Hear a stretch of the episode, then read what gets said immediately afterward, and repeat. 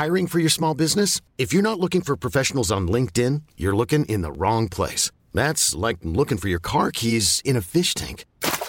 LinkedIn helps you hire professionals you can't find anywhere else, even those who aren't actively searching for a new job but might be open to the perfect role. In a given month, over 70% of LinkedIn users don't even visit other leading job sites. So start looking in the right place. With LinkedIn, you can hire professionals like a professional. Post your free job on linkedin.com slash achieve today.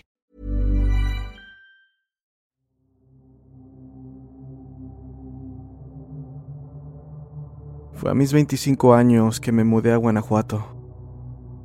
Estaba lleno de emoción por comenzar una nueva vida, pues apenas terminé la universidad, lo único que quería era conseguir un buen empleo y mudarme de la casa de mis padres. Soy originario de Hermosillo, y si bien terminé mudándome a una ciudad bastante alejada, eso no quitaba la emoción que sentí al ver el lugar que la empresa había designado como el que sería mi hogar. Era una casa de dos pisos bastante bonita, modesta pero con lo suficiente para vivir bien. Estaba ubicada en lo alto de un cerrito. Apenas tenía vecinos y los que había eran personas de la tercera edad, por lo que la falta de ruido es lo primero que uno podía notar. Sin más, parqué mi viejo automóvil y con calma bajé lo poco que había llevado de equipaje. Mis obligaciones profesionales comenzaban el lunes, por lo que, siendo apenas viernes, tenía tiempo para conocer tanto las cercanías como la ciudad. Lo primero que noté fue que mis vecinos eran un poco antipáticos tal vez. Recuerdo que al estar sacando las cosas de mi auto, vi a algunos de ellos afuera de sus casas, sentados en sus mecedoras puestas sobre la banqueta.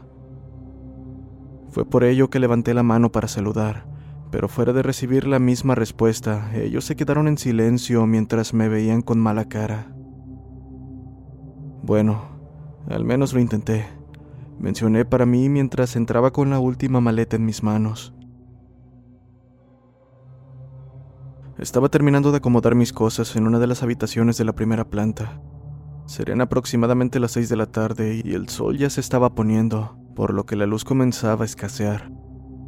Aún así, decidí pararme para encender las luces una vez terminara de acomodar algunas cosas.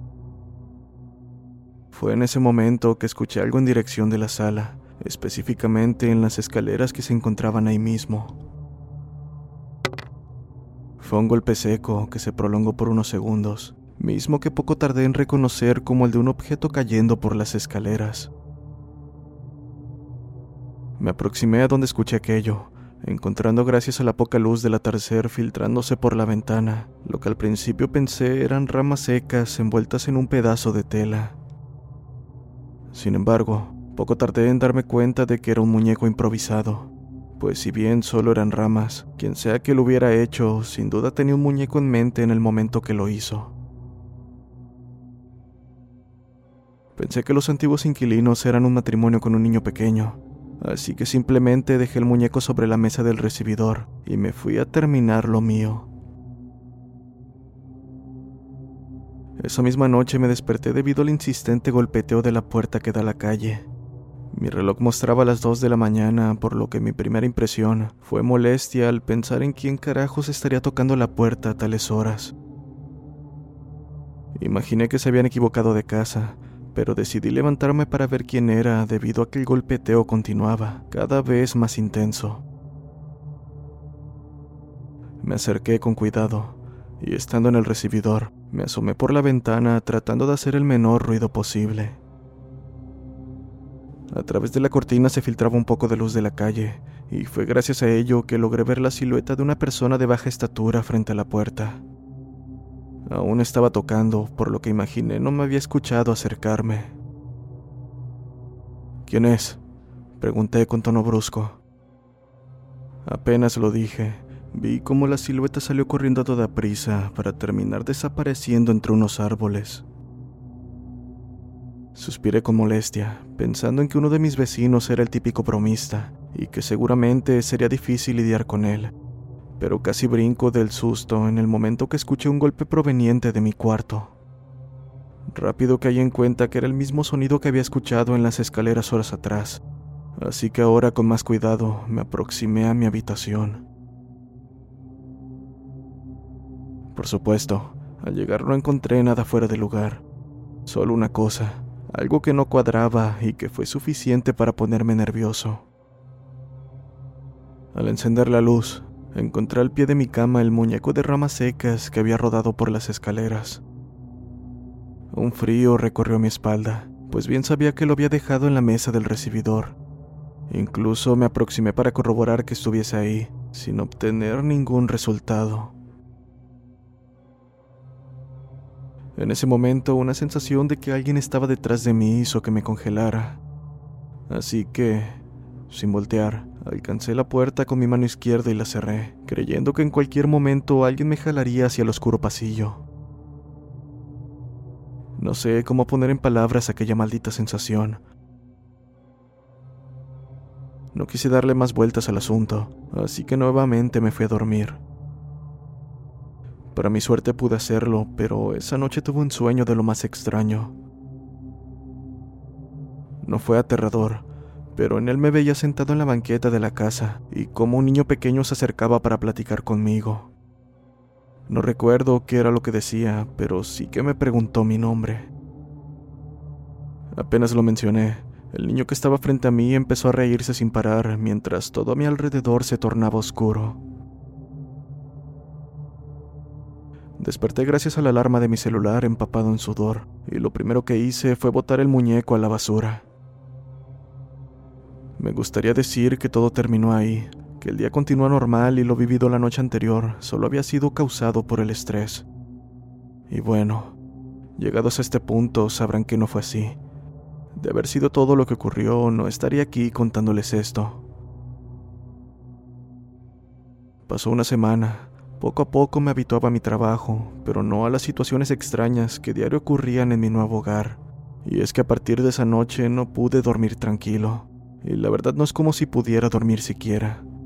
Seguido me levantaba a causa de ruidos en diferentes lugares de la casa. Para estas alturas tenía muy claro que no se había colado gente las veces que escuchaba cómo bajaban las escaleras corriendo, o las risas de niño al fondo del pasillo que da al patio y debo decir que nunca fui creyente en cuanto a temas paranormales. Apenas si veía películas de terror, por lo que me era difícil creer lo que estaba ocurriendo, o siquiera hablar con alguien al respecto. Pero la gota que derramó el vaso fue la vez que escuché una voz llamarme por mi nombre. Esa noche me encontraba en la cocina preparándome algo para cenar, cuando escuché justo en mi oído, como si una persona estuviera demasiado cerca de mi oreja. Enrique. Lo primero que sentí fue una gran impresión, suficiente para dejar caer el vaso que sostenía en ese momento, pero en cuestión de segundos, ese sentimiento fue reemplazado por miedo. No, terror, un terror como nunca antes había sentido. Probablemente a más de uno le habrá pasado que creen haber escuchado que alguien los llama por su nombre, pero me atrevo a decir que aquello no se le acerca a lo que yo escuché.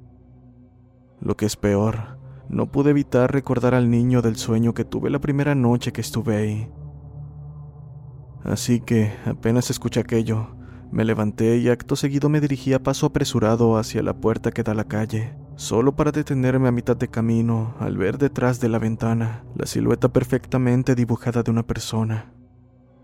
Y sí, era la misma que había visto días atrás, la misma que había golpeado insistentemente.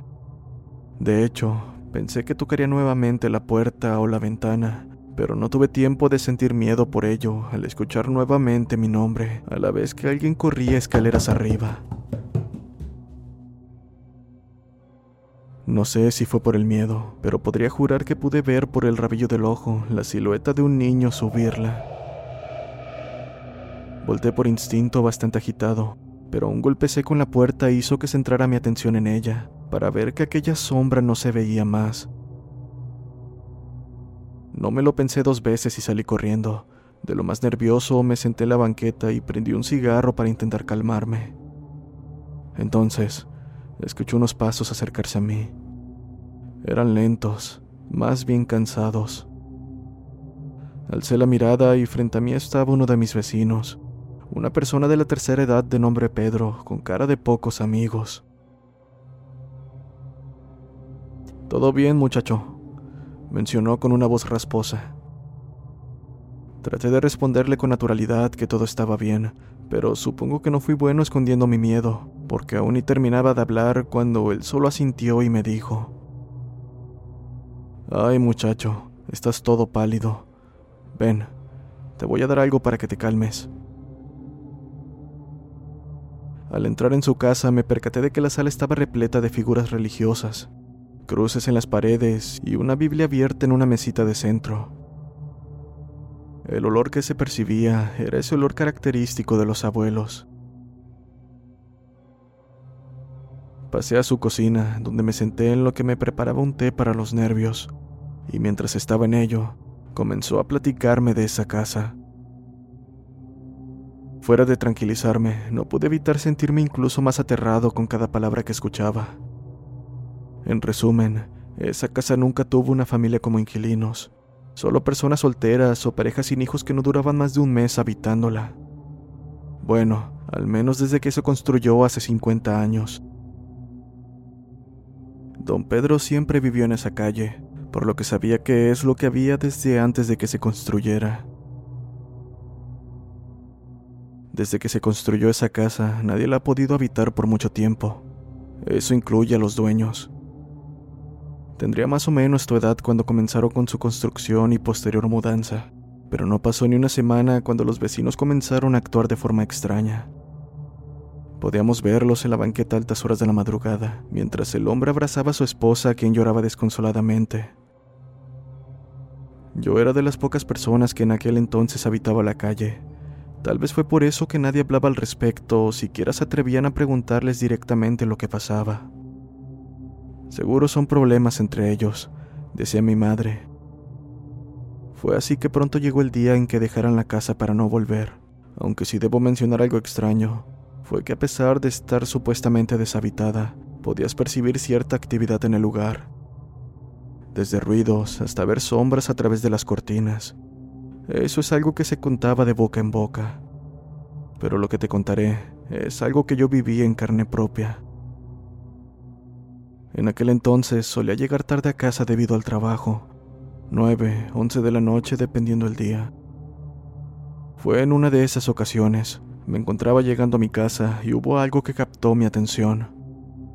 Me pareció ver con el rabillo del ojo a alguien asomarse por la ventana de aquella casa. Era bastante noche, por lo que no había ruido más que el de los animales nocturnos. Fue gracias a ello que al volver nuevamente la mirada hacia mi casa escuché ¡Ey! ¡Ey! Aquello fue demasiado fuerte como para confundirlo con el sonido de algún animal. Definitivamente era alguien llamándome. Volté por inercia, solo para ver la silueta de una persona saludándome, justo detrás de la ventana. En ese instante me asusté como nunca, pero rápido pensé que probablemente los vecinos habían vuelto, y aunque fue extraño, simplemente me estaban saludando al verme pasar. Al día siguiente, lo primero que hice apenas me levanté fue ir a saludar a los vecinos, pero me llevé la amarga sorpresa de que nadie abrió por más que llamé a la puerta. Regresé a casa y le comenté a mi madre lo sucedido, pero ella solo me dio una mirada seria y me dijo que ahí no había nadie. De hecho, desde que los vecinos habían ido, no había vuelto nadie, ni siquiera a revisar que la casa estuviera bien. Y bueno, muchacho, para este punto podrás imaginar lo que sentí al escuchar eso. Te lo cuento porque sé que pasaste por algo así. Tal vez algo incluso peor. Tu cara lo dice todo. No supe qué responder, simplemente le di un sorbo al té mientras mis manos aún temblaban. Entonces, don Pedro fue hacia la sala mientras decía, Espera, te daré algo. Pocos segundos después, volvió con una Biblia pidiéndome que me la llevara. No, no, ¿cómo cree? Llévatela, muchacho. No quiero quejas. Tengo más de estas y tú sin duda la necesitas. Acto seguido, mencionó un par de oraciones y páginas que debía leer empezando por esa noche, y me encaminó hasta la puerta. Bueno, es hora de que te retires. Cuídate y haz lo que te digo, aunque yo te recomiendo largarte de ahí lo más pronto posible. Esa casa está maldita. Quién sabe qué es lo que la tenga poseída, pero lo que sí es seguro es que está desde antes de que se construyera. En todo el tiempo que tengo aquí jamás he visto que trajeran un cura para bendecir. Tal vez deberías hacer eso. Tal vez eso pueda ayudar. Don Pedro se despidió con esas palabras mientras cerraba la puerta.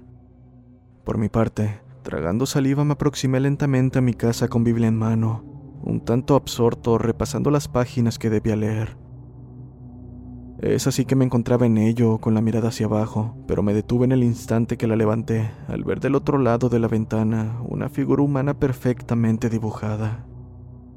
Por alguna razón la luz interior estaba encendida y no me había percatado. Un escalofrío recorrió mi espalda, a la vez que las palabras de don Pedro hacían eco en mi cabeza. Pensé en ir a mi auto y pasar esa noche en un hotel, pero algo dentro de mí se resistía a hacerlo. No sé si llamarlo coraje o enojo, pero era una sensación de no permitirle a esa cosa estar ahí o asustarme. Así que, con ello en mente, tomé el valor que pude y abrí la puerta de golpe mientras entraba gritando, Lárgate, no te tengo miedo, a la par de algunos insultos. Pero mi rostro no hizo más que palidecer al no encontrar a nadie dentro de la casa. Y aquí es donde la parte más escalofriante ocurrió. Y es que, como si de una película de terror se tratase, al salir para ver desde el exterior, aquella maldita sombra podía verse perfectamente. Entré una vez más, solo para toparme con que no había nadie en ese lugar. Repetí el proceso un par de veces, obteniendo el mismo resultado. Entré nuevamente a la casa, esta vez leyendo los versículos que don Pedro me había indicado.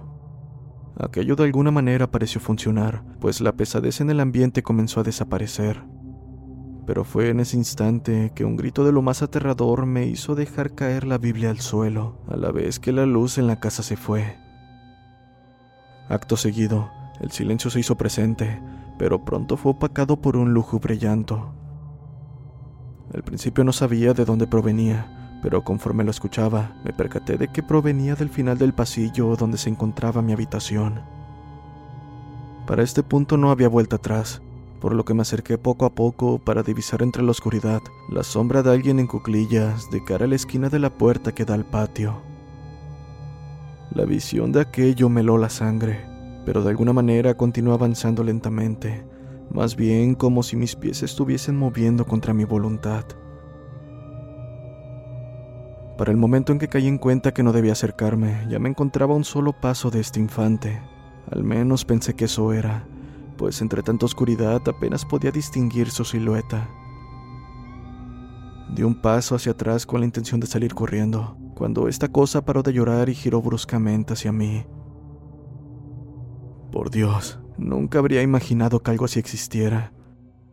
Aún con la falta de luz, Podía divisar perfectamente que este ser carecía de ojos y nariz, pero en vez de tener cuencas vacías, estas estaban cubiertas por piel. Las pequeñas hendiduras que se formaban le daban un aspecto aún más aterrador. Caí sentado ante la impresión, pero antes de que aquel ser hiciera algo más, me reincorporé y salí corriendo sin siquiera cerrar la puerta. Acto seguido subí a mi auto y me largué al primer hotel que encontré abierto. Un poco más calmado traté de pensar en todo lo que había ocurrido. Sé que el muñeco que encontré el primer día y el sueño que tuve están conectados de alguna manera. Sin mencionar a don Pedro, quien estoy seguro sabe algo y no me lo quiso decir. Lo creo después de ver el miedo en su rostro mientras me contaba de la casa. Para ser honesto no quise volver los siguientes días, pero lamentablemente el dinero no era ilimitado y solo era cuestión de tiempo para volver a ese maldito lugar. Tampoco es como si pudiera simplemente renunciar a mi trabajo y regresar con mis padres. Pero bueno, en cuanto al hotel, ciertamente me calmó. Estar lejos, aunque fuera por poco tiempo, me ayudaba de cierta forma.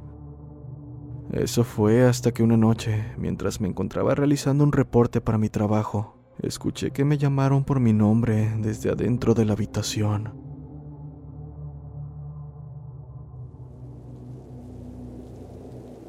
Me obligué a creer que la voz había sido producto de mi imaginación, una mala jugada a causa del estrés generado por lo ocurrido en esa casa. sobre todo al saber que debía volver. No podía permitirme vivir en un hotel hasta encontrar dónde mudarme. Lo sabía perfectamente. Pero antes de regresar debía hacer algo, lo que sea que estuviera en mis manos.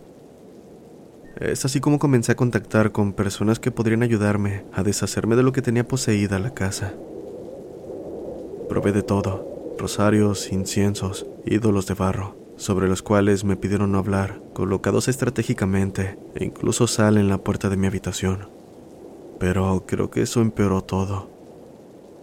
No niego que al principio pareció funcionar. Pasó un mes sin que ocurriera nada relevante, nada más allá de pesadillas donde veía un pequeño desfigurado mirándome dormir. Pero los sueños solo eran eso. Despertaba para darme cuenta de que me encontraba tan solo como de costumbre. También llamó un sacerdote para que bendijera la casa. Esparció agua bendita por cada rincón, pidiéndole encarecidamente que se enfocara en el pasillo que da al patio, y después de unas cuantas oraciones se retiró. Había recuperado la tranquilidad después de que las cosas se calmaran. Mi desempeño en el trabajo comenzó a mejorar.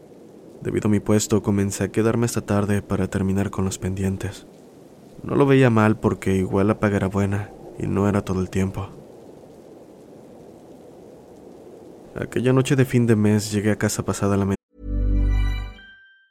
If you thought the only way to get a more defined jawline with natural-looking results was through surgery, think again. Juvederm Volux XC is a non-surgical injectable gel filler that improves moderate to severe loss of jawline definition and can help you achieve natural-looking results with little downtime. Even better, this improved definition lasts up to one year with optimal treatment. No maintenance required. Improve jawline definition for a smooth, sculpted look with Juvederm Volux XC. For important safety information and to find a licensed specialist, visit juvederm.com. That's J U V E D E R M.com. Not for people with severe allergic reactions, allergies to lidocaine, or the proteins used in Juvederm. Common side effects include injection site redness, swelling, pain, tenderness, firmness, lumps, bumps, bruising, discoloration, or itching. There's a risk of unintentional injection into a blood vessel, which can cause vision abnormalities, blindness, stroke, temporary scabs, or scarring. Talk to a licensed specialist to find out if it's right for you. Hiring for your small business? If you're not looking for professionals on LinkedIn, you're looking in the wrong place.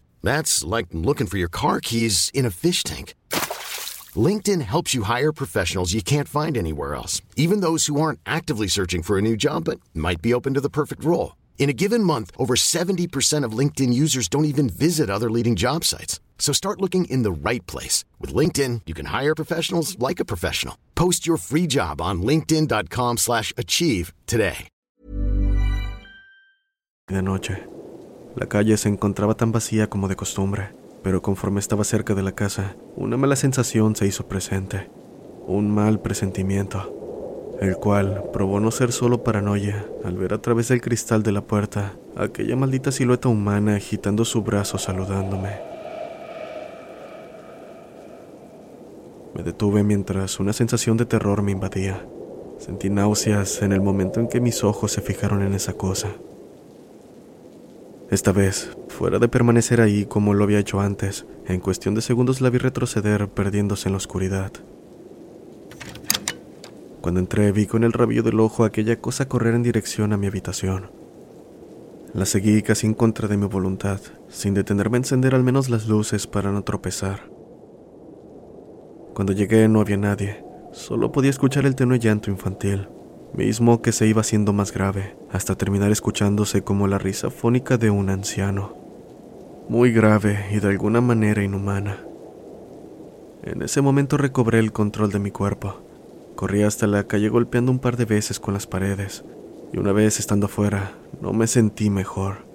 De hecho, la sensación de que peligraba más en la calle que en mi propia casa, donde sabía lo que me esperaba, me hizo entrar de nuevo, esta vez al menos encendiendo las luces. Con la casa iluminada pude percatarme de trozos de barro seco esparcidos por el suelo. No me costó mucho saber que se trataba de los ídolos que me habían dado, pero había algo raro en ellos formaban una especie de camino que terminaba debajo de la cama de mi habitación. Me abrí paso con la linterna de mi celular, encontrándome con algo que, de no ser por el camino improvisado, jamás habría visto. una loseta ligeramente levantada. Un olor a impregnó la habitación cuando retiré la loseta. Era un hueco de poca profundidad, la suficiente como para que entrara una pequeña caja de madera que me dio trabajo sacar debido a lo angosto del mismo. Ahora, con la cama en un rincón, sentado en el suelo y tragando saliva, me dispuse a hurgar en su interior. La curiosidad pudo más que la lógica, más que mi voz interna gritándome que me largara de ahí. En su mayoría encontré fotos viejas del lugar, desde que comenzó su construcción, cuando no era más que un terreno baldío, hasta que se concluyó la obra.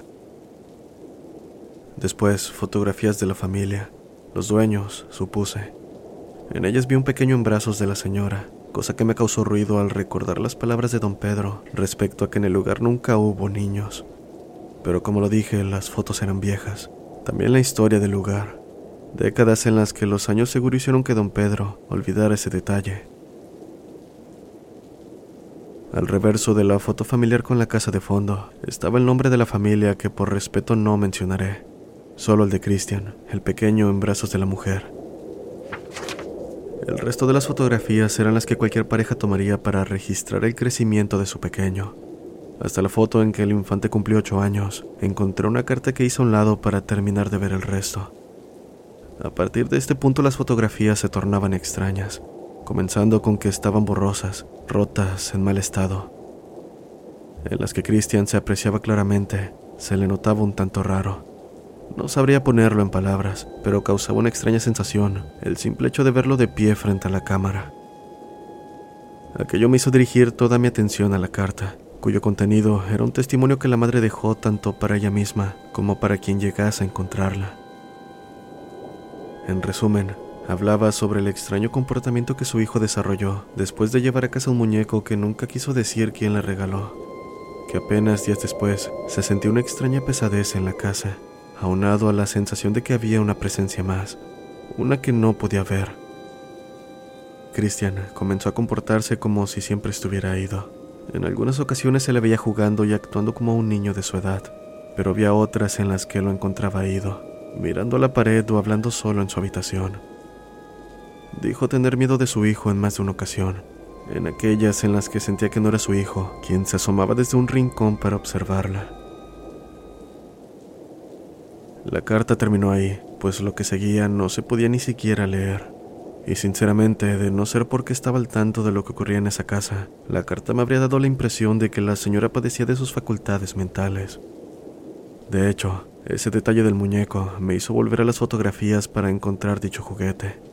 Hecho a mano y cubierto por un pedazo de tela, apenas se veía en su mano izquierda. Y aunque en las fotos se mostraba como debía ser originalmente, no pude evitar pensar en que se trataba de aquella pila de ramas secas que encontré en la casa. Todo cumplía perfectamente su papel para una película de terror, pero no era el caso. No se supone que estas cosas tuvieran lugar en la vida real. No debía ser así. Sin embargo, no había engaño en lo que tenía frente a mí. Aquella voz entre infantil y no humana llamando mi nombre resonó desde la puerta del patio. Acto seguido, como si estuvieran por descubrirme haciendo algo malo, eché todo en la caja dejándola nuevamente bajo la loseta.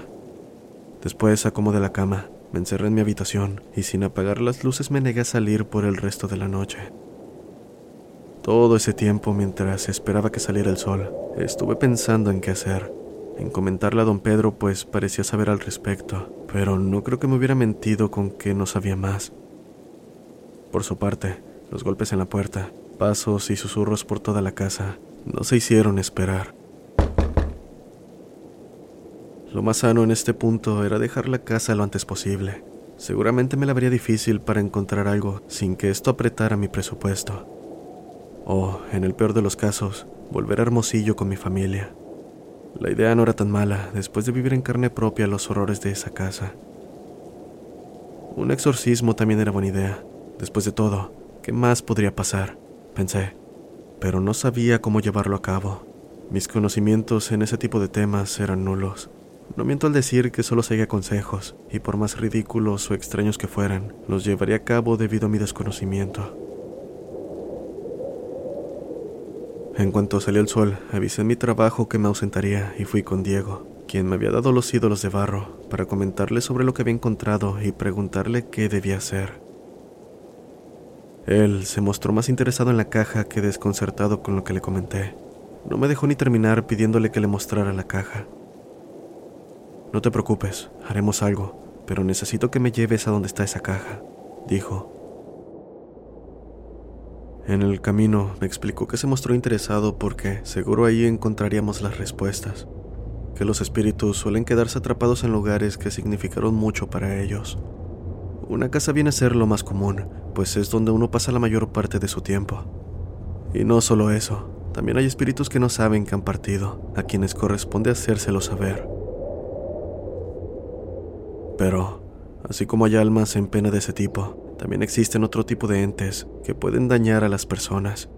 Demonios que, una vez conseguido lo que quieren, se quedan en un lugar esperando su próxima víctima. Cada palabra de Diego me parecía más irreal, pero no me encontraba en posición de dudar de sus palabras. Después de todo, los métodos que me proporcionó para frenar la actividad en casa funcionaron de cierta forma. Y no es que tuviera alguien más con quien acudir. La casa se sintió más fría que de costumbre. Casi podía ver mi aliento, y eso para nada era normal.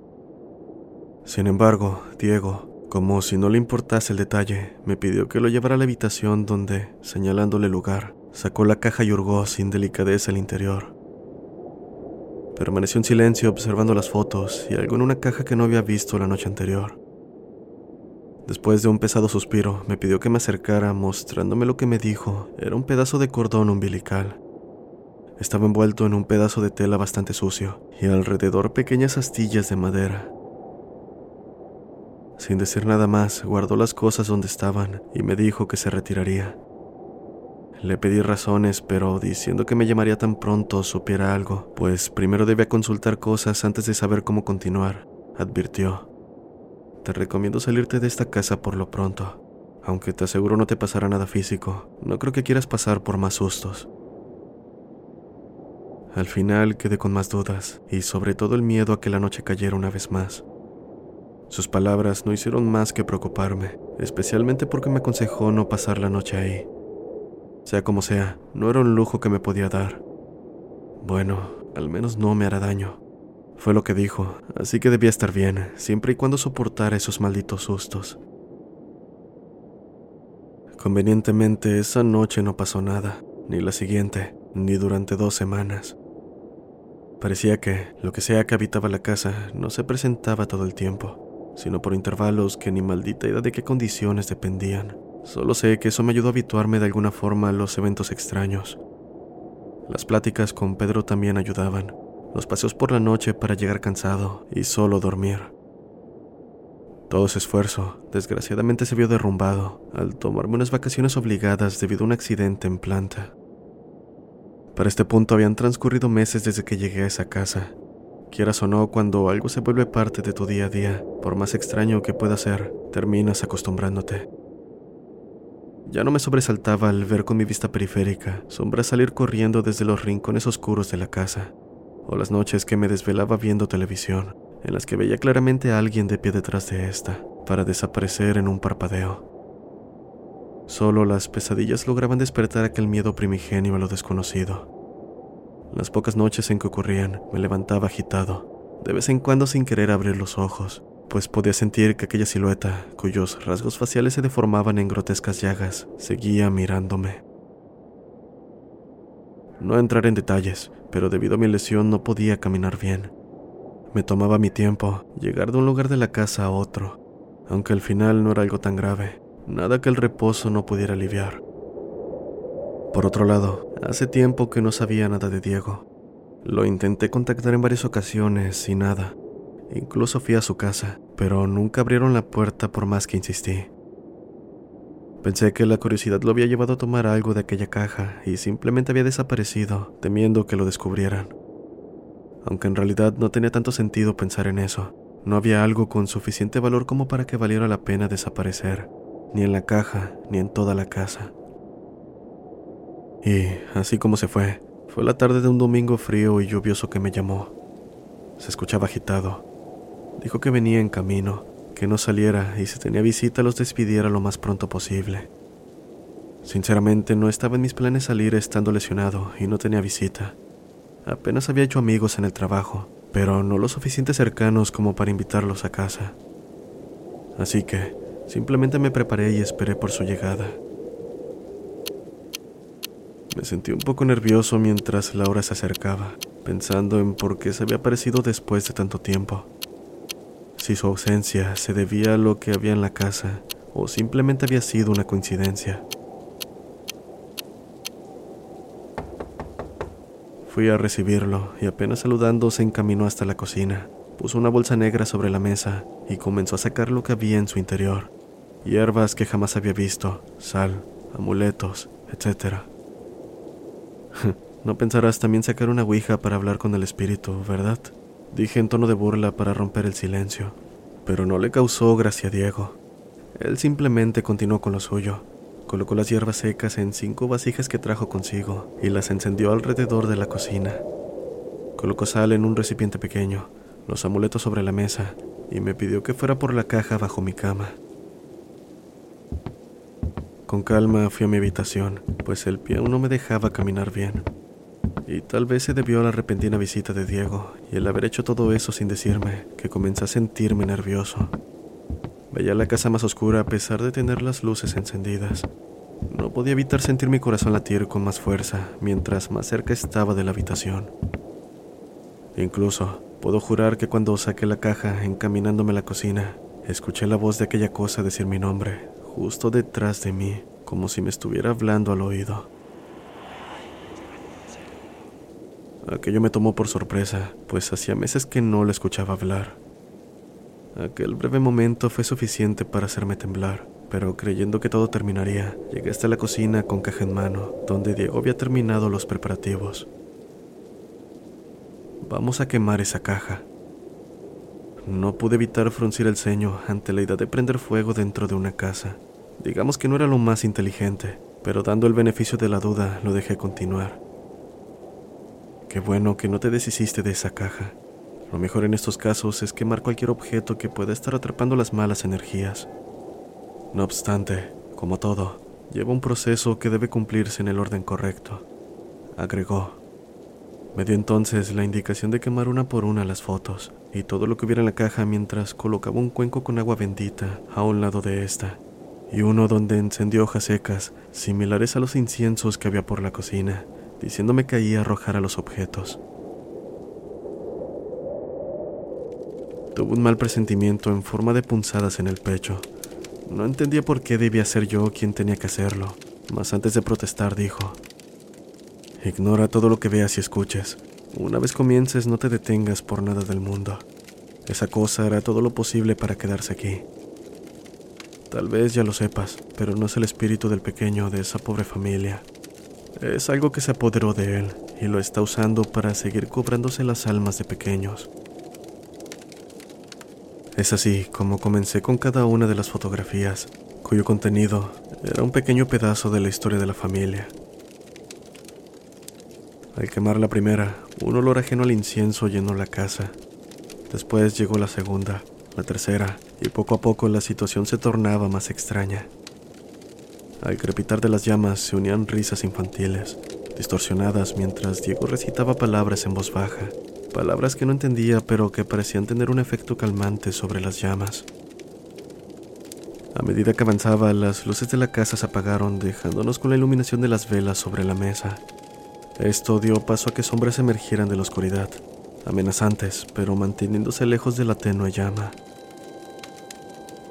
En un punto la voz de la entidad hizo eco en mi mente, susurros ininteligibles que intentaban quebrantar mi determinación. Yo me esforzaba por ignorarlas, centrando mi atención en lo que tenía enfrente. Fue cuando arrojé el cordón umbilical que las cosas se tornaron realmente aterradoras. La casa pareció envolverse en una energía oscura que hizo descender la temperatura casi de golpe. La voz dejó de hacer eco en mi cabeza para escucharse desde cada rincón alejándose y acercándose como si las palabras de Diego evitaran que lograra alcanzarnos. Me apresuré, pero era difícil. Aunque la llama era suficiente para quemar mis manos, no parecía tener el mismo efecto sobre el cordón y el pedazo de tela. Las astillas debieron hacer su trabajo como combustible, pero no parecía ser así. Cuando la llama finalmente cobró vida sobre el objeto maldito, esta comenzó a jugar con sus colores. Azul, rojo y hasta oscura se veía. Acto seguido, un grito inundó la casa maldiciéndome a mí y a David, a mi familia, diciendo cómo moriría y que estaba condenado. Diego gritaba intentando imponerse a la voz, diciéndome que no hiciera caso mientras recitaba ahora en voz alta su extraña oración.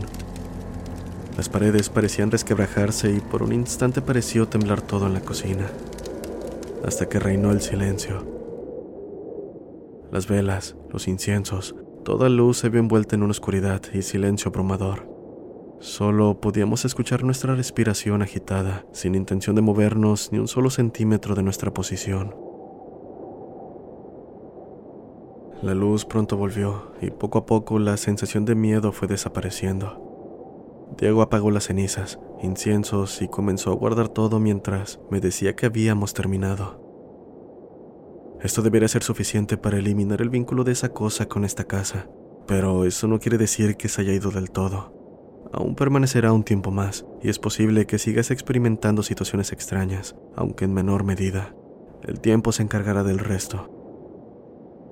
Diego era una persona que, por lo poco que sabía de él, había dedicado una gran parte de su vida a cuestiones espirituales. Provenía de una familia indígena a quienes le transmitieron sus enseñanzas, y aunque eso bien podría ser su sustento principal, lo hacía sin pedir algo a cambio. Él tenía la vida resuelta debido a que se supo administrar, y a sus 50 años podría decirse que hacía limpias y trabajos por pasión a su herencia. Cualquier cosa ya sabes dónde encontrarme, dijo retirándose. En verdad me sentí afortunado por encontrarme con alguien así, teniendo en cuenta que en este mundo hay todo tipo de charlatanes, y más en un país donde las creencias en lo sobrenatural son más comunes de lo que cualquiera podría pensar. De cualquier forma, tal como lo dijo, la situación fue mejorando gradualmente. Los primeros días sentía lo que fuera esa cosa más agresiva. Llegó a arrojarme cosas y hacerme caer en más de una ocasión, pero nada que valga la pena mencionar. Después de todo, Creo que se sintió furioso por haber sido desterrado. Aquello, seguro era un demonio que solo dañaba a los infantes.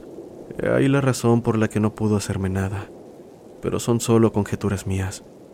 A varios años de este suceso, sigo frecuentando a Diego, con quien entablé una buena amistad, mas no he vuelto a sacar el tema ni una sola vez.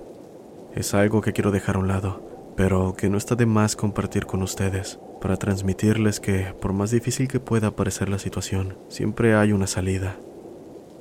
En cuanto a mí, el trabajo me dio lo suficiente para cambiarme de casa. No he vuelto a ver a don Pedro, pero sé que está bien. Supongo que sigue siendo la misma persona estoica, pero agradable de siempre. Para el momento que dejé la casa, la actividad paranormal era casi nula. Supongo que de ocurrir cosas no van más allá de movimiento de objetos, eco de pasos, etc. Nada que sea lo suficiente para espantar a los nuevos inquilinos.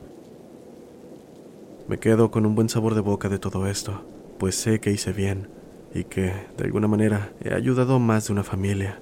Todo esto gracias a no haber hecho la vista a un lado y dejar esa casa. Gracias por escuchar.